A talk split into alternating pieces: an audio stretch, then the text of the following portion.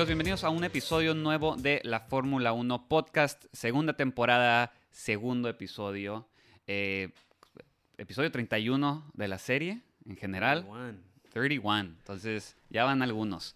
Eh, semana con muchísimas noticias, cosas buenas en general, ¿no? No, he visto un, un, dato malo, hay cosas que tenemos, nos dejan muchas dudas, o sea, aclaran algunas cosas, crean muchas más dudas, ¿no? Exacto. Eh, hay que empezar hoy con, eh, con el contrato de Luis. Jorge, ¿cómo estás? Bien, bien. Excelente semana en cuanto a Fórmula 1 para todos, menos para Alonso. Ajá. este, pero está bien. Al final de cuentas, al rato les platicamos, pero está bien Alonso. Exacto. Eh, y sí, un año para Luis Hamilton. Ajá. Qué raro, ¿no? Empezaba, desde que empieza esta saga del contrato de Lewis Hamilton, se hablaban de cuatro, que tres, dos, y pues termina lo que yo no hubiera, o sea, yo pensé que iba a firmar dos, termina firmando uno, y hay muchas cosas, ¿no? Dentro de ese, de ese contrato de, de un año. O sea, te, te da a pensar muchas cosas acerca de la continuidad o el rol que quiere tomar Lewis Hamilton en este en el futuro con, con el equipo de Mercedes. Sí, porque se habla que es un eh, contrato de un año nada más porque no les dio tiempo de hacer un contrato completo, ¿no? Ya con todo en forma como él quería y como Mercedes quería. O sea, llegar a un acuerdo formal. Entonces dijeron, ¿sabes qué? No le hagas de pedo, Luis. Hacemos uno de un año, nada más para correr esta temporada y ya. Porque le dijeron, ah, espérate, tus cuatro años y tus cuarenta y tantos millones no se puede. Exacto, exacto. Este... Sí, yo creo que va, eh, yo creo que el problema no es financiero. No, no va por ahí. No, eh, no, no, va por ahí. Yo creo que el problema del contrato es el, cómo quiere estar involucrado Luis en el equipo. Que va más allá, que tiene, eh, o sea, Luis Hamilton toda la temporada del 2020 se la pasó como tipo, uh, como quería ser una voz extra en la Fórmula 1 y tiene bastantes campañas que él apoya y quiere hacer ese tiene que tener quiere tener ese tipo de influencia, ahora ya no no más hablando en el micrófono, sino quiere definitivamente ser una influencia en el equipo y tener el poder de tomar decisiones en el equipo, eh, basados en, en, los movimientos en los que él apoya. Entonces es un contrato bastante complejo y el cual no se dio, no, no hubo cómo arreglarlo en el tiempo de que se acabó la temporada a que va a comenzar ahora ya en marzo. Entonces sí, eh, yo, yo no sé, o sea, yo estoy especulando que por ahí va el año de que, que nomás firma Hamilton. Como, ok, vas a correr, eso no, es, no hay duda, como decíamos, ¿no? No hay duda de que Hamilton vaya a correr, pero es un contrato tan complejo y las ideas de Hamilton van ya más allá de, de, de solo estar enfrente del volante. Ajá, Solo, solamente manejar, ¿no? O sea, también está, yo creo que Luis, Hamilton está viendo también ya pensando en el retiro. Mm. Entonces quiere arreglar ese contrato para a la hora de que decida no estar en el volante, estar todavía que su nombre pese en ciertos aspectos. Sí, un Nicky Lauda, es ser el, el Nicky Lauda de ahora. O comprar un pedazo del equipo. Correcto. O sea, tener acciones en el equipo de Mercedes Fórmula 1. Sí, sí, sí. Entonces, uh, son, muchas, son muchas variables que, que tiene sentido ahora que firma un año de que no se haya podido firmar y que se haya extendido tanto este, este tema, ¿no? Claro, sí, sí, sí. Eh, uno de los digo, todo esto es especulación de nuevo porque no se puede ver el contrato. El, contrato no es de dominio público, ¿no? Entonces, solo Luis y Mercedes saben que había en esos contratos. No hay una fuente confiable en la que pueda sacar el número en la cifra de este contrato. Ah, por ejemplo, no tenemos ahorita la cifra de cuánto le dieron para este año. Exacto. No, no, hay una fuente confiable que te diga, esta es la cantidad. Exacto, hay especulaciones, pero no les podemos dar un número a ciencia cierta. Una justamente ligado con lo que estás diciendo de, este como rol nuevo que, que posiblemente quiere Luis es, justo se hablaba que en su primer eh, oferta que él hace, ¿no? La de 4 millones y cuarenta y tantos millones, eh, pide el poder de veto para el segundo piloto del equipo. Es, de nuevo, esto es especulación, ¿no? Se cree, hay unas fuentes que dicen que, quiere eso. Damon Hill en específico es el que tira esta bomba, ¿no? De que Luis Hamilton quiere el poder Quiere, o sea, pues sí, su influencia en el equipo que quiere que sea mayor, o sea, que sea prácticamente un, mini jefe dentro del volante, sí, sí, dentro del carro. Uh, y no sé, o sea, sí escuché el rumor. Se ha dado en el pasado situaciones en las que un piloto tiene poder de veto hacia el segundo, hacia el segundo carro, pero mm, Yo creo que Hamilton tiene lo suficientemente dominado a Botas como para que ocupe todavía eso, ¿no? Yo creo que eso es más una especulación de Damon Hill que algo que sea cierto. No, sé, yo no lo sé. yo siento que sí es cierto que lo quiere porque en otro, en, en- en un artículo de Motorsports, Ajá. cuando se confirma el año de Hamilton, dice justamente en ese, en ese, en ese reportaje que no le dan el poder al veto. O sea, como si ya fuera una cosa, o sea, ya dos distintas fuentes de, de noticias te están diciendo que hay eso, ¿no? Uno no te está diciendo que, que- que- que lo planteó, nada más te está diciendo que no se lo dan. Pero si te está diciendo que no se lo dan es porque tal vez sí lo pidió. Más o men- ¿Ves cómo estoy conectando más o menos los puntos? O sea, dos, dos, dos fuentes diferentes de información te- van, están apuntándose a la misma dirección. Lo que sí sabemos es que no tiene poder de veto esta temporada. Por lo menos esta temporada no se lo dan. Exacto. Y tal vez Pero nunca a mí, se lo se me, a mí se me hace raro. O sea, no, no. ¿Qué necesidad hay de que un piloto tan dominante quiera poder frenar ah, de facto así? Si, si ve que su compañero de equipo lo va alcanzando, él poder frenar algo de. de- o sea, Yo se me creo hace que más bien- antideportivo, ¿no? Yo creo que más bien va por la elección del segundo piloto. Yo creo que más, más bien va por el, hey, vamos a correr a botas y vamos a meter a George Russell. No, meto mi veto, no quiero a George Russell. Yo creo que ahí tiene más sentido. Yo no creo que en las decisiones que pueda tomar un segundo piloto para modificar algo. Ajá, creo que va por No. ahí más bien. eh. Va más bien por decidir quién va a ser el segundo piloto del equipo. Ahí tiene sentido. Ajá. El, el querer. Ah, bueno, el querer, el no querer tener otro Nico Rosberg. Ajá, exactamente. Que para el espectáculo, para nosotros, Es lo era que bueno. queremos, es lo pero que para queremos. él, esa saga, pues básicamente le ganó a Nico Rosberg. Sí, sí, o sea, sí, si nos vamos a los títulos, obviamente Claro, Hamilton claro. quedó en primer lugar y, y- y vamos, no, no está en duda quién es mejor de entre. Nico y, y Hamilton. Claro, Pero Nico Rosberg sí se metió en la cabeza de Hamilton. claro. Nico Rosberg venció a, a Hamilton un año, entonces ah, ah, sí, por ahí sí, sí creo que tiene, tiene razón. No, no que tenga razón, pero obviamente va a querer escoger quién es el segundo que me va a estar más cerca de mí. Exacto. Entonces, por ahí sí va. Yo creo que si no quiere a George Russell, pues también lo veo un poquito antideportivo. Y Ujú. qué bueno que, que- que- que Mercedes no ceda por ese lugar. Exacto. Porque suficiente los- es, llegar a la Fórmula 1 es lo suficientemente difícil como para que todavía o sea, tengas que pasar el obstáculo de, de un Lewis Hamilton. Sí, ¿sabes? sí, que, una, rival, una posible rivalidad no te deje entrar al deporte. Exactamente. Que, que, que, el- que u- lo- no- ni siquiera, no sé si decirle el miedo a la competencia. Pero a la edad de Hamilton, yo creo que la flojera, la competencia. que está peor, ¿no? Porque ya no es miedo, es la flojera. La flojera, la competencia, ya ni siquiera. Ya, Oh, ya me voy a tener que esforzar. No, Exacto, no, como que, "Ay, veto". no, no, no, sabes que no quiero tenerme que esforzar en el 2023. O sea, no creo. Qué bueno que no. Ajá, que no dejen que Y suceda qué eso. feo si es verdad que quería ese poder de veto, ¿eh? No, Sí. no creo que no va por ahí. La si de por sí la Fórmula 1 está estancada ahorita en este dominio total de Mercedes, el hecho de que nos quiten la posible competencia ahora sí por un primer lugar, Sí, no, no. No creo que se lo vayan a dar, la Yo- verdad. o lo que quiere Hamilton, Hamilton está planeando simplemente durar dos años más y no quiere a George Russell en su último año. Sí, Por eso quiere el poder de veto Puede por ese último año. Podría ir por ahí también. sí, sí, sí. O sea, quiere que Bottas dure dos años más. Exacto. Puede Qué ser. raro. Qué raro. Pero, No quiere que se aclaren las dudas que teníamos todos después de ver a Russell correr. Bueno, pero bueno. pero bueno, Hamilton firma su octavo campeonato que diga un año de, un año de contrato. Son sinónimos, no hay pedo. Acaba de firmar su octavo campeonato Lewis Hamilton. Exacto. Muy bien. Entonces ahí está esa noticia de Luis. Eh, Alonso. Uf. Qué susto nos pegó Alonso. Sacó la sacaron la noticia así como que se lo, atro- lo atropelló un carro y no te dicen más. O sea, cuando te vi, cuando te empecé a mandar mensajes, fue yo ya estaba armando la alineación de la rearmando la alineación de Fórmula 1. Ya estaba metiendo a Hulkenberg. Sí, sí, sí. Y si no entra Hulkenberg, van a subir a Gasly y ahí llega Albon. O si no, meten a uno de la academia. Sí, sí, sí. Fueron 24 horas de mucha incertidumbre. 24 horas en las que inventé otra vez la- el, el equipo de Alpine. Sí, sí, sí. Pero bueno, sale la noticia original, bueno, inicial, digamos. Inicial, de que hubo un accidente. Que hubo un accidente, no nos dicen nada, ya, ya todos creíamos que adiós Alonso por esta temporada. Pasan 24 horas, no hay problema, ¿no? O sea, tuvo un choque en la bici, chocó contra un carro eh, en Suiza, Suiza. en Suiza, eh, fractura de la la, mandíbula. mandíbula. Entonces, ya lo operaron, salió bien de su cirugía. Creo que eso fue como a los dos, tres días, ¿no? Que, que tuvo el accidente.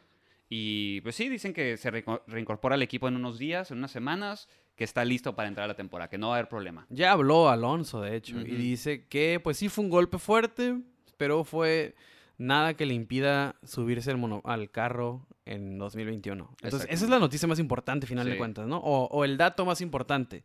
Alonso va a manejar 2021 y pues fue un golpe, pues, pues en las primeras 24 horas, cómo manejaron la información, fue como que el mensaje iba como que, ah, sí, sí, de hecho, Alonso acaba de tener un accidente en la bicicleta, lo atropelló un carro, no hay nada, eh, se encuentra bien, está consciente. Ajá, correcto.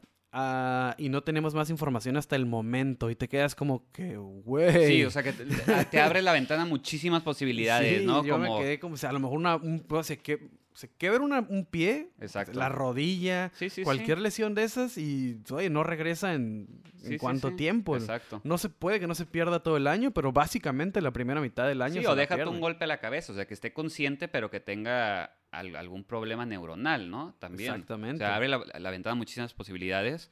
Que por eso digo, qué susto nos puso Alonso, pero todo bien. Todo bien. Okay. Fue fractura de mandíbula, pero, pero este, el mismo Alonso ya habló y todo bien. Y espera integrarse al equipo en las siguientes semanas. Para gritar GP2, GP2. Entonces, muy bien. Vámonos con motores. La noticia, grande, ¿no? Esta, sí es noticia. Esa que va a impactar no solamente este año, sino en los años venideros para esta unidad de poder. Exactamente. Entonces, se confirma que se congelan los motores al finalizar esta temporada, ¿verdad? Eso significa que cualquier desarrollo que se haga durante este año es el último año que se, es el último desarrollo que se le puede hacer a estos motores hasta que entren los nuevos en 2024. No, 2025. 2024 es la última temporada de estos. Ah, correcto, correcto. 2025. 2025 ya es una nueva unidad de poder, que ese ya es otro tema totalmente... O sea, es, va, a haber, va, a haber muchas pláticas porque no quieren que se repita sí, esto.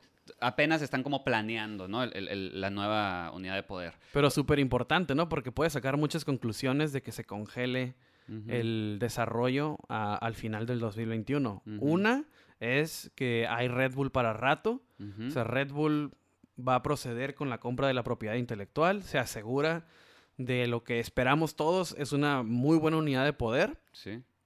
Y, como lo platicamos la semana pasada, que Ferrari se accedió es porque algo saben que hicieron bien. Exactamente. Sí, porque como si sabes que todavía tienes problemas de motor y todos sabemos el poder que tiene Ferrari con su veto, Obviamente, si tuviera un problema, hubiera dicho no, no, no me congeles porque entonces me quedé bailando con este motor horrible. Entonces, como dices, la semana, eh, la semana pasada decías que parecía que ya habían eh, resuelto sus problemas. Parece que sí es cierto, ¿no? Ya, todo, todo indica hacia allá. Sí, un, un, equipo con el poder de Ferrari, o más bien Ferrari con el poder que tiene. hablando específicamente, regresando al poder del veto, ah, no creo que hubiera dicho sí, a una decisión que lo perjudique. Claro. Entonces yo creo que saben lo que tienen y simplemente pues están de acuerdo en que se congelen porque ah, tal vez no vale la pena seguir mejorando algo que Mercedes va a hacer mejor que tú. y mejor va a darle voltear la página, o sea. Es lo que hemos dicho, eh, o sea, siempre en nuestros podcasts, ¿no? El único equipo que en realidad dominó este motor, este V6 Turbo, fue Mercedes. O sea, eso ya, ese trofeo ya se lo llevó y ahí lo tiene con el número de campeonatos que se ha llevado. Entonces, eso no hay duda. Eh, sí, la era híbrida fue solamente un, fracaso, equipo. Sí, y fue un fracaso completamente. Dominicali justamente dice, dice eso, ¿no? Que hay un problema ahorita con este motor porque justamente se volvieron loquitos los ingenieros al diseñar este motor, ¿no? Antes de que, de que entrara. Quisieron meter las tecnologías de punta para crear un monstruo de motor y sí crearon un monstruo de motor. Es el motor más poderoso que ha existido en la Fórmula 1, pero a costo de qué, ¿no? De la complejidad del motor. Es muy caro, es muy difícil como de encontrarle sus mañas. Y Mercedes fue el único que lo logró. Como a costo de la competencia, más que nada, ¿no? La competitividad de esta era fue la que terminó por ser, terminó por ser la víctima principal de la complejidad de este motor. Exactamente. La competitividad, porque no hay manera de, o sea, simplemente fue Mercedes. Y los equipos que usan Mercedes, y de repente Ferrari, como que hubo un año que estaba compitiendo, pero estaba haciendo trampa. Entonces, definitivamente, si un equipo tiene que hacer trampa para acercarse a Mercedes, es que algo, hay algo mal ahí. Y esa misma complejidad de la que estabas diciendo, hace que otros equipos no se acerquen. Entonces eso limita aún más el, ¿cómo se puede decir? Pues que haya diferentes cabezas pensando en cómo vencer a, ese rival, ¿no? Si nomás tienes a una, porque, vamos a ser honestos, Renault simplemente, bueno, hasta el año pasado eran dos, que era nomás Renault y McLaren. Y el otro competidor grande era Ferrari, que sí tenía más equipos y sí tenía, a ver, en, otras, en otros monoplazas podía sacar datos y podía sacar información. Pero en realidad no era mucha la competencia que tenía Mercedes, eran otros dos equipos. Honda también, pero Honda ya se va. Honda hasta el año pasado sacó un motor que puedes decir tú que, ah, si sigues desarrollando esto, este es el motor al que más le vemos oportunidad de acercarse a un Mercedes, porque a ciertos puntos de la temporada se acercó, pero no lo suficiente. O sea, Mercedes ganó el campeonato de constructores ampliamente. Simplemente fue porque no veíamos a alguien que se acercara tanto sin hacer trampa. Exactamente. Entonces sí, es un, es un, es lamentable, ¿no? Porque pues estás hablando de cuántos años de esta, de esta época, de esta era de motor que no hubo competencia. Lamentablemente hubo, hubo temporadas buenas, hubo momentos increíbles, pero si hablamos estrictamente de la competitividad, nadie se le acercó. Nadie se le acercó. Sí, sí, sí. Sí, justo que estamos tocando el tema de los motores, ¿no? Eh, hay que recordar que también eh, esta temporada entra el budget cap, ¿no? entra en efecto la restricción de presupuesto. Entonces, originalmente se habían hablado 145 millones para esta temporada. Sí se elevó un poco más, porque originalmente era para 21 carreras, 145. Tenemos 25 fechas esta temporada. Son muchísimas. Son muchísimas. Entonces le dijeron, bueno, 147.4 millones. ¿Ok? Entonces, ¿por qué estoy diciendo esto del, del budget? Porque justamente esta limitación de presupuesto nos va a hacer ver menos desarrollo en los motores que otros años.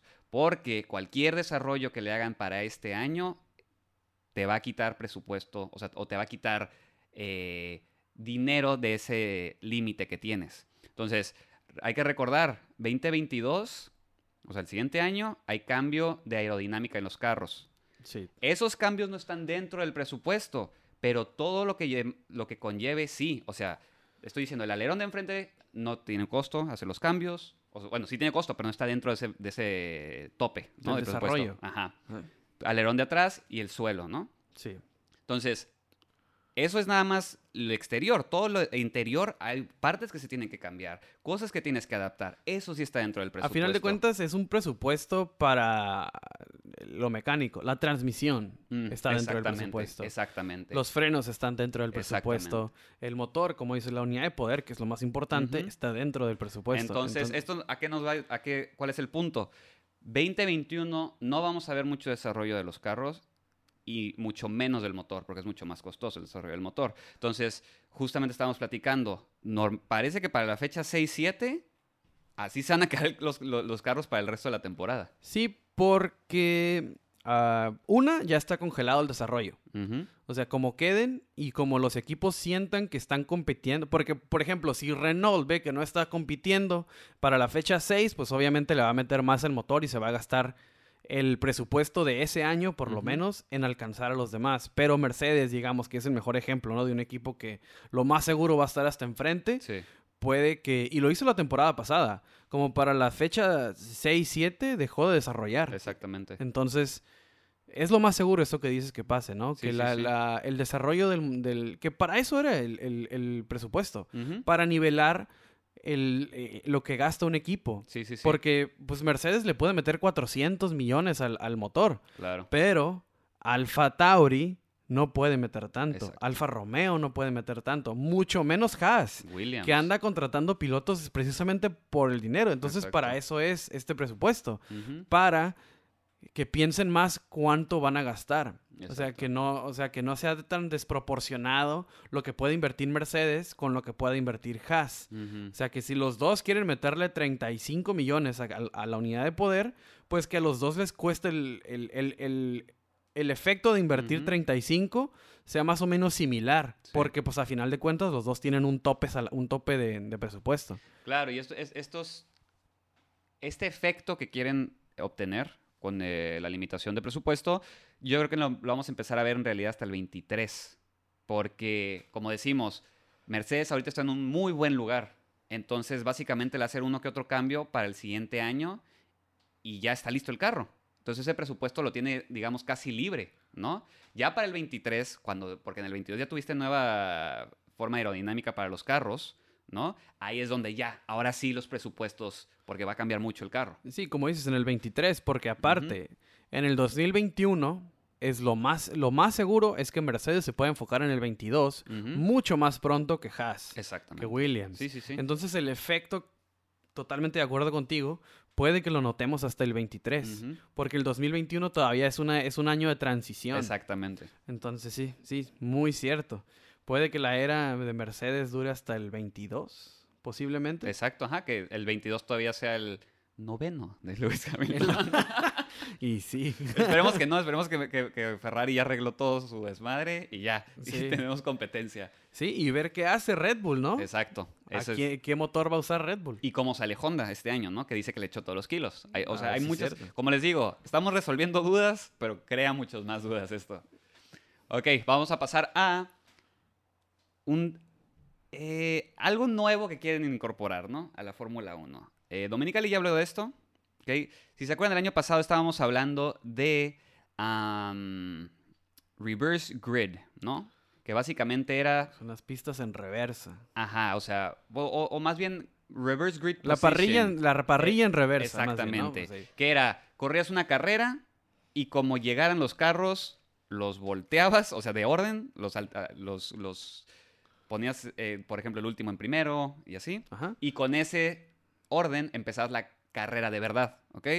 Todos los equipos dijeron, ni madres, como que eso va en contra de, como de la esencia de la competitividad. Sí, Toto Wolf dijo que va en contra de la meritocracia de los pilotos. Entonces, que si quedo en primero, ¿por qué voy a empezar en último? Exactamente. O sea, que no tiene sentido en cuestión del, de los méritos de cada piloto. Exactamente. Entonces, sale una, una propuesta nueva, que es el sprint race, ¿no? Si alguno de ustedes estuvo viendo Fórmula 2 en 2020, ya más o menos tienen una idea. Básicamente, el viernes va a ser eh, práctica en la mañana, calificatoria en la tarde. Esa calificatoria es para una carrera sprint el sábado, que va a ser una carrera más o menos de 20, 22 eh, vueltas. Normalmente no tienen pits esas carreras por lo mismo. Hacen una estrategia de no parar y ya se van todo. En el orden que llegues en ese sprint race, es el orden en el que comienzas en la carrera. El domingo. El domingo. Solo la carrera del domingo tiene puntos. La carrera del sábado es nada más para colocarte en el grid. Y para colocarte en el grid de la carrera del sábado, hay cual el viernes. Lo cual es un poco, o sea, ahorita que me lo platicas, yo sé que ya lo estuvimos platicando hace rato y vimos la información, pero me sigue sonando un poco redundante a mí. Sí. De que tienes quali el viernes, pero en realidad esa quali es para la quali. y en realidad vas a correr el domingo. Sí, sí, sí. O sea, se me hace como que quali para la quali y, al, y el domingo son los puntos de verdad. yo creo que tuviera más sentido porque sí entiendo que todo esto es para show. Porque la Fórmula 1 ahorita está estancada en el dominio de Mercedes. y mucha gente no le gusta y se, le cambia de canal. Sí. Definitivamente han visto el efecto. Sí, sí, sí. Y, y, habemos gente como nosotros, como ustedes que nos escuchan, que no importa eso y seguimos viendo, ¿no? Pero hay mucha gente que ya le cambió al canal. Entonces quieren, si quieren darte más espectáculo. Y esta for, este que dices, el sprint race, pues si tuviera un valor más importante que la el, que dónde vas a comenzar el domingo, yo creo que por ahí le veo más sentido. Que la quali del viernes te dé cinco puntos el, mm. sábado. ¿Sí, me, explico? Así como la vuelta más rápida te da un punto, tampoco te vas a ir bien loco y darle 10 puntos al que gane el sábado. Claro. Pero los primeros cinco, ya ni siquiera los primeros 10, los primeros cinco del sábado, pues 5, 4, 3, 2, 1 en puntos. Sí se me hace más lógico, ¿no? Claro. Eh, fíjate que ahorita pensando en, eso, creo que podrían aplicar algo de reverse grid que tenían en, en Fórmula 2. Pero escucha, ¿ok? Entonces, domingo se acaba una carrera, ¿no? Y del 1 al 10, que son los puntos, cambias las posiciones para el sprint race. Y ya en el sprint race, como quedes, empiezas el domingo. Entonces, digamos, ah, hay que hacer este escenario en la cabeza. Hamilton llega en primero. Para el sprint race va a comenzar en décimo. Y ya como quede, empieza el domingo. Se me hace mucho movedero. Se me hace Digo, mucho movedero. porque entonces ahí ya. sí vas a ver competencia. Porque si tu, si tu Max Verstappen, tu Bottas y tu Lewis llegaron en 1, 2, 3, van a empezar en décimo, noveno y octavo. Van a tener que rebasar gente el sábado sí o sí para empezar en buen lugar el domingo. Si no logran llegar a un buen lugar, digamos que llegan a quinto, vas a ver a Lewis Hamilton comenzar en quinto y tener que rebasar a gente todavía. O sea, por, yo lo estoy viendo por un punto desde el espectáculo. ¿Es justo? No, no es justo. Porque, porque si, si es el mejor, ¿por qué tiene que empezar hasta el último, no? Pero yo creo que sería mucho movedero para después en el 2025. Estamos en 2021. Sí. Esto se- eh, para que en el 2025 los motores sean más competitivos y te regreses porque ahora pues ya si regresas a la, a la, a a la, a la estrategia del 2020, Sí, sí, sí. este, pues ya sigue siendo competitivo, ¿no? Porque ahora sí Ferrari, Renault y hasta Porsche que se Sí, metió, sí. pues ya todo ya está parejo. Ya no ocupamos hacer tanto movedero para que pues, le dé cierta ilusión de competitividad a, a la vas carrera. vas a ser- vas a ser un movedero para luego regresar a estar normal, ¿no? Es a lo que te Exacto. refieres, sí. Ese- ese es Estoy mi- de así es como, o sea, sí, entiendo lo que quieres decir, pero así es como yo lo veo. Claro. Como de que, ok, estamos tan estancados que vamos a hacer este movedero, pero en el 2025 que le vamos a, vamos a ahora sí planear un motor pensando en que es un deporte y no estamos precisamente revolucionando el planeta, Ajá, entonces ahí va a haber más competencia. claro. Porque los B12, los B10, B8 eran, moto- eran unidades de poder para competir. No estaban queriendo. Obviamente el consumo de, de- de combustible era, era menor cada año. Por eso le ibas quitando el cilindraje, porque la tecnología iba avanzando y ya no ujú. ocupabas 12 cilindros. O sea, ese, ese, ese avance en la tecnología yo creo que es, es más acorde porque es un deporte. Sí. Si la Fórmula 1 quiere ahorrarse el dinero eh, o, o quiere tener menos impacto climatológico, pues ya no usen aviones y, y- y 30 camiones por equipo. Exactamente. Es, ahí es donde deben ahorrar el combustible. sí, sí, sí. Los monoplazas es una vez a la semana. sea, ¿Cuánto hay- combustible pueden gastar? Gastamos más nosotros yendo al trabajo todos los días. Exacto, ahí, ahí no, ahí- yo creo que por ahí no va porque a final de cuentas el, el- el- el desarrollo que, que- que los mono- que los Fórmula 1 en su momento llegaron a, a- a- a poner en el carro que manejas todos los días, la- el desarrollo de tecnología que en los, noven- en los 80s, en los 90s, hasta en los 70s después llegaba a tu carro, yo creo que la Fórmula 1 ya se está separando un poco de eso. Claro. Y la Fórmula E es la que nos va a dar la tecnología que, se va a en tu usar. carro de todos los días va. Y la Fórmula 1 va a quedar como eso, como. Fórmula 1, como es un deporte y, y ya. O sea, no, no entiendo que la era, híbri- la era híbrida era para esto, Sí, sí, sí. para que la Fórmula 1 fuera acorde a- a- al desarrollo de las grandes marcas a cómo las grandes marcas van a, a comprometer su futuro. Pero si Honda, que es una de las empresas más comprometidas con la tecnología híbrida y eléctrica, se separa de la Fórmula 1, entonces ahí ya perdiste el cometido. Claro. Porque obviamente no, no llegaste al objetivo que era seguir yendo acorde al, al- al- al mundo automotriz. Entonces, no sé, se me hace como que no le muevan tanto y vamos a regresar a, los- al cilindraje Sí, sí, normal. Pónganle turbo, ya estamos acostumbrados al sonido de los pues turbos. ya. ya. no, ya, yo creo que ya nunca vamos a volver a escuchar un Fórmula 1 como los de antes, No, no, no. pero por lo menos hagan un deporte más competitivo y, Sí, y, de- y dejen el desarrollo de la, de la tecnología eléctrica a la, Fórmula E. Exacto. No, estoy completamente de acuerdo contigo. O sea, es ese momento que ya la Fórmula 1 tiene que verse como un deporte y no como ciencia aplicada a un deporte, ¿no? Justamente ya, eso ya pasó y como est- estoy completamente de acuerdo con ese punto de vista que tienes. Eh, regresando nada más al tema del sprint race rápidamente. Se me fui, me fui, perdón. no, no, pero ah, le pones temas muy, o sea, que son verdad y que hay que hablar de ellos, ¿no? Pero hablando del sprint, nada más para re- recordarles, viernes quali para la carrera del sábado como acabes en la carrera del sábado, comienzas en la carrera oficial del domingo, que es la que te da puntos. Esta temporada, al parecer, vamos a ver como las pruebas de este sistema en Premio de Italia, Premio de Brasil y Premio de Canadá. No está 100% confirmado, pero Dominicali dice que lo quiere implementar y que los equipos están de acuerdo con implementarlo en esta temporada. Entonces, lo más seguro es que sí veamos tres fechas con ese nuevo protocolo. Sí, porque si vamos a seguir en esta era de Mercedes, si en el 2021 es un éxito, en el 2022 puede que lo veamos y ya hay cierta, cierta remuneración por este sprint race, ¿no? En el 2021 a lo mejor están accediendo los equipos porque saben que no va a haber otra forma de hacer más puntos. Exacto. Que si haces el sprint race y sabes que el sábado puede que consigas cinco, porque ni siquiera sabes que vas a conseguir cinco puntos, ¿no? Exacto, exacto. Pero sí, sí, o sea, sí lo entiendo todo, pero pues ya, ya di mi speech de por qué no. ya hablé. exacto. En otras noticias, Portimao confirmado para la tercera fecha. Eh, recuerdan Vietnam, que no se ha podido estrenar desde el año pasado, era la tercera fecha. Pues Portimao va a tomar ese lugar para esta fecha. Portimao que reemplaza a la pista que nunca llegó. Nunca llegó. Que, fue Vietnam, ¿no? Está maldita, ¿no? Yo creo que, no, sé, no sé qué pasó ahí. Pues es que fue COVID en realidad, ¿no? Por eso. Por eso el eh, 20 fue COVID, 21 como que todavía están arreglando ahí el rollo. Entonces está maldita esa pista. Puede ser que nunca la veamos, porque vete al siguiente año, quién sabe qué, qué, pase, ¿no? Digo que responsable en cierta forma el gobierno de no querer meter una competencia en el que vas a traer mucha gente de fuera y puede que traigan algo o les pongas o les o les contagies algo, sí, Sí, sí, Entonces, de cierta forma, pues bien por el gobierno de Vietnam, que no quiere moverle más al desmadre que han de tener el interior, que no estoy informado de eso, no estoy hablando. Sí, sí, sí. Este, pero qué mala onda, ¿no? Porque, bueno, uno, bien y mal, porque una, me gustó Portimao, creo que a ti también te gustó Portimao, es una buena pista, nos dio buen espectáculo, pero siempre ir a nuevas pistas es es emocionante. Claro, a ver qué, qué pasa. Porque igual, igual de Vietnam es una carrera aburridísima, ¿no? No sabemos. Exacto, a lo mejor es Abu Dhabi 2. Tal vez nos, tal vez nos está salvando Portimao de algo y el gobierno eh, vietnamí nos está salvando de algo. Pero... ¿Tú crees que, hay alguna, hay alguna, eh, saliéndome un poquito de ese tema, ¿tú crees que hay alguna manera de mejorar Abu Dhabi?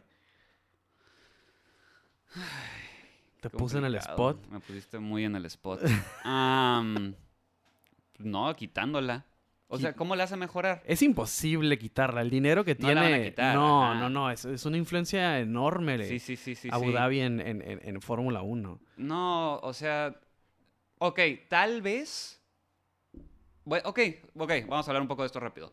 Tal vez con los cambios aerodinámicos veamos mejoría en Abu Dhabi. No estoy diciendo que sí, pero si hay Abu Dhabi, va a ser por ahí. Ahí sería en general en la Fórmula 1. Sí, sí, por por mi pregunta iba más y a lo mejor no somos ingenieros ni, ni, ni, estamos ni somos arquitectos o no sé qué se ocupe para hacer una, pista. este pero yo hablaba más del trazado, que sea algo más emocionante, como de que si le quitas la curva 1 y los dejas ir recto o no, es que hablo justamente de, de, los cambios aerodinámicos, porque justamente los cambios aerodinámicos que se planean para el siguiente año pretenden que haya más, más rebases en curvas. Y son los, los carros físicamente van a ser más pequeños también. Digo, ¿no? Centímetros, ¿no? Lo cual te da más espacio para competir. Entonces, curvas muy cerradas, se, se, pretende que con este cambio de aerodinámica estén más pegados los carros porque ya no tienes ese aire sucio detrás y está más pequeño el carro. Entonces, a eso es lo que me refería. Como no vamos a necesitar tantas rectas ya, aparentemente, ¿no? Para ver rebases. Ya se van a poder suceder esos rebases en curvas. Pero yo creo, yo creo que ese fue el error en el que cayó Abu Dhabi. Precisamente en eso en el que creer tener más rectas es, es este... y si es proporcional con el tener más emoción en la carrera. Pues yo creo que por eso quitaron la pista de la India. No sé si te acuerdas cómo era esa pista, que era una recta como de 20 minutos y que la la carrera en, sí nunca fue muy emocionante. Porque era como que ¡pum! y se iba el carro y, y, no había muchas. dependías del DRS. Ajá, dependes del DRS, dependías de, más, de otras cosas. Entonces, no sé, ahorita, me, ahorita no saqué el tema de la cabeza, no sé por qué, pero que estabas mencionando eso y dije, Abu Dhabi. Sí, sí, Es sí. muy aburrida Abu Dhabi. es- de ¿Cómo se podría peores. solucionar eso? O sea, sí, es un, es un, es un tema interesante porque es una, es una sede que está muy contenta con cerrar la Fórmula 1, Ajá. que es una, una economía bastante poderosa. Y son empresas que le meten muchísimo dinero a la Fórmula 1. Sí. Y la Fórmula 1 está encantado de tenerlas. Sí, sí, sí. Y que debería, o sea, con todo esto dicho, debería ser eso el resultado de una carrera súper emocionante. Claro. Pero no, Pero tienes este este- es completamente lo contrario, ¿no? Exacto, tienes, tienes esta carrera aburridísima. Sí, sí, que sí. solamente en el 2012 fue emocionante y fue por temas de que no podía rebasar un carro a otro.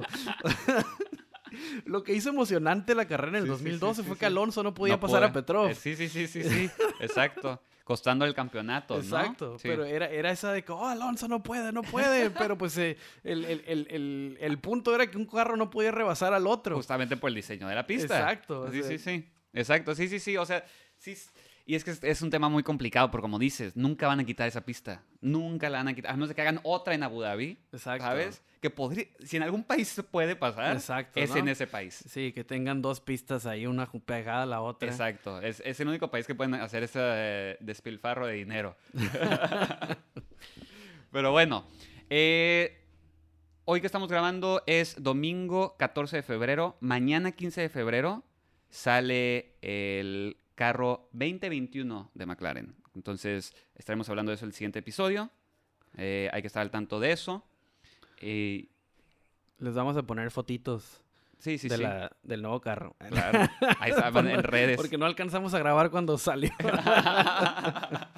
Pero sí, estaremos hablando de nuestras expectativas o de nuestro parecer del carro. y también de si nos gustó o no nos gustó la pintura. Claro. ¿Qué te parece? Sí, sí, sí, sí. Y esas cosas. Porque hay muchas veces que sale un carro y resulta que es muy bueno, pero la pintura ves y dices, "Ugh, Sí, sí, está sí. horrible. A ver qué hace Ricciardo, a ver si nos da algo de qué hablar. exacto, exacto. Ah, pues de hecho ya sacó el diseño. Ah, vamos, si quieres hablar de ese, ya sacó su nuevo diseño, no sé si lo viste. De- Que dice All Good, All Times, algo así, Ah, su sí, sí, nuevo sí, diseño. sí, sí. Me gustó. me Sí, sí, gustó. sí. Pues ya ves que Ricciardo es una de sus especialidades, como en su momento le llegó a hacer Vettel, Ujú. de que el diseño de... Esperas... Esperas siempre el diseño de un piloto, ¿no? De sus cascos. Por ejemplo, soy fan de Checo, pero jamás espero sus diseños de cascos. Son malísimos.